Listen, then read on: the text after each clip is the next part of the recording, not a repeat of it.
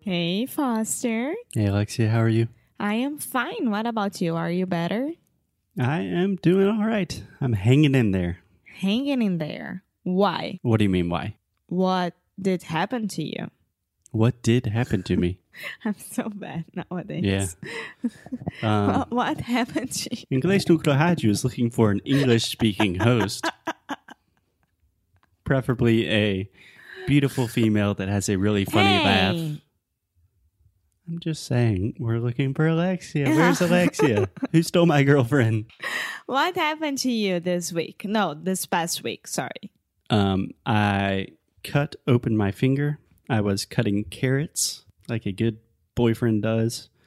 And apparently, we have very sharp knives We do. I bought here it because in Portugal. of And yeah, just cutting carrots really hard and cut my finger right open.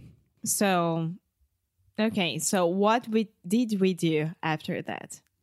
Um, first, I just put kind of like towels on my finger and wrapped it really tight in a because rubber band. of the blood pressure. Yeah, so it was bleeding a lot. The tip of your fingers contain a lot of blood. It's a very sensitive area. So I just tried to stop the bleeding and debated for a little bit if I needed to go to the hospital to get I- stitches. I knew that you would have to go to the hospital. yeah. So I stopped the bleeding for a little bit and then I kept taking off the bandages and after like 30 minutes it was still bleeding. And then you were Googling to know what you should do. I was seeing how long I should wait. and after like 30 minutes, I pretty much everyone on Google said if it is still bleeding after 10 or 15 minutes, you probably need to go to the hospital and get stitches. So, y- were you feeling dizzy or anything like that? Dizzy, Dizzy? dizzy. Dizzy. Yes. Um, mhm, a little bit just from kind of being anxious, but not too bad. And did you have a headache? Uh, no, I kind of have a headache now. And what about fever? Did I have a fever? Yeah. Uh, maybe. Okay, see what I just what I just did here? I see what you did there. Yeah. You were asking common questions about being sick. Yes. Okay. Without a script. This is unscripted. This is English Louis Cru.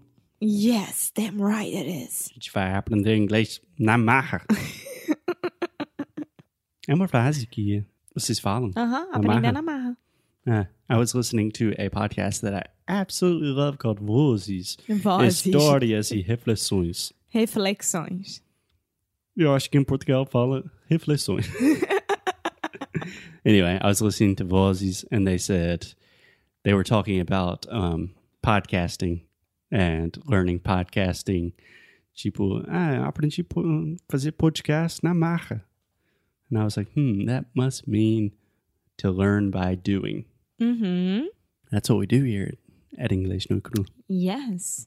Learn by doing. So our first step was going to the next drugstore and ask for the uh, pharmaceutical. Yeah, the pharmacist. Yes, pharmacist, if she could take a look and let us know if you would have to go to the hospital or anything like that, but she wouldn't even look at it. Yeah. There's something I really don't like about Portuguese. When you say farmacêutico, Mm-hmm. é isso? Farmacêutico, tipo terapeuta, Mm-hmm. terapeuta, é Mhm. isso? All these words are very, very difficult in Portuguese. Yes. And in English, we just say pharmacist, therapist. But then in Portuguese, you say dentista, né? Uh-huh. We say dentist. Why can't you just say pharmacista? I have no idea why. I, I'm going to ask the people. The people. Yeah, the Portuguese creators. I don't know. São João. Um, and then uh, she told us to go to the um, to a emergency place, and we went there. Yeah, I would say an urgent care unit. Urgent care unit. Which, if you are in the U.S., there are th- these are kind of relatively new things in the U.S. because Most of you probably know that healthcare in the US is super, super expensive. If you go to the hospital, if you go to the real emergency room in the hospital, it is going to cost you an arm and a leg, which is a phrase that means it's going to cost a lot of money, Uh huh. like $750 just for the ambulance. Yeah. So there's kind of a new market that is more popular nowadays that are these small urgent care units. Yeah. "Eh, you're not dying. You don't need to go to the emergency room, but you need to see someone pretty urgently. Uh huh. So we have two really famous ones in the US. We have a doc in a box, Huh. doc in a box, and Minute Clinic. ah, this one I know. Yeah. When I was telling my mom about my finger, she went, "Oh, so it's like a dock in the box, a dock in a box." But it's not Yeah, really. yeah, it's not really. uh, so we went there, and it's an it's a place only with nurses, right? hmm It's um o- there are no doctors there, only nurses, which was very interesting. It's twenty four per seven Twenty four four seven. per seven. We just say twenty four seven.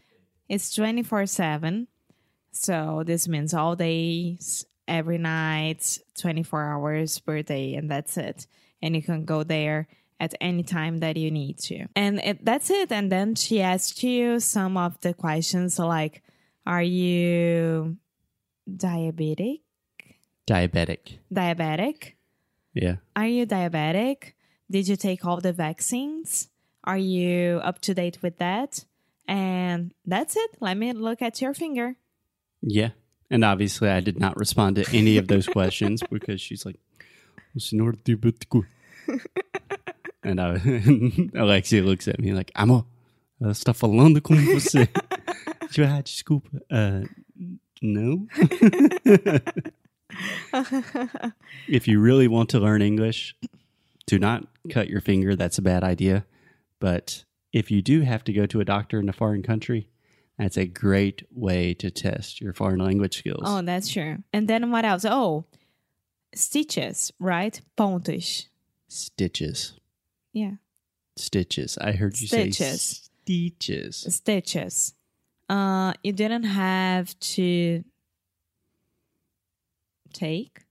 To get or to have stitches. Yeah, to I ha- would say to get. Yeah. to get stitches. Yeah. They I kind talked of to my dad. glued- The first thing he said, was, "Did you get stitches?" No, no stitches. Yeah. Yeah. Cool.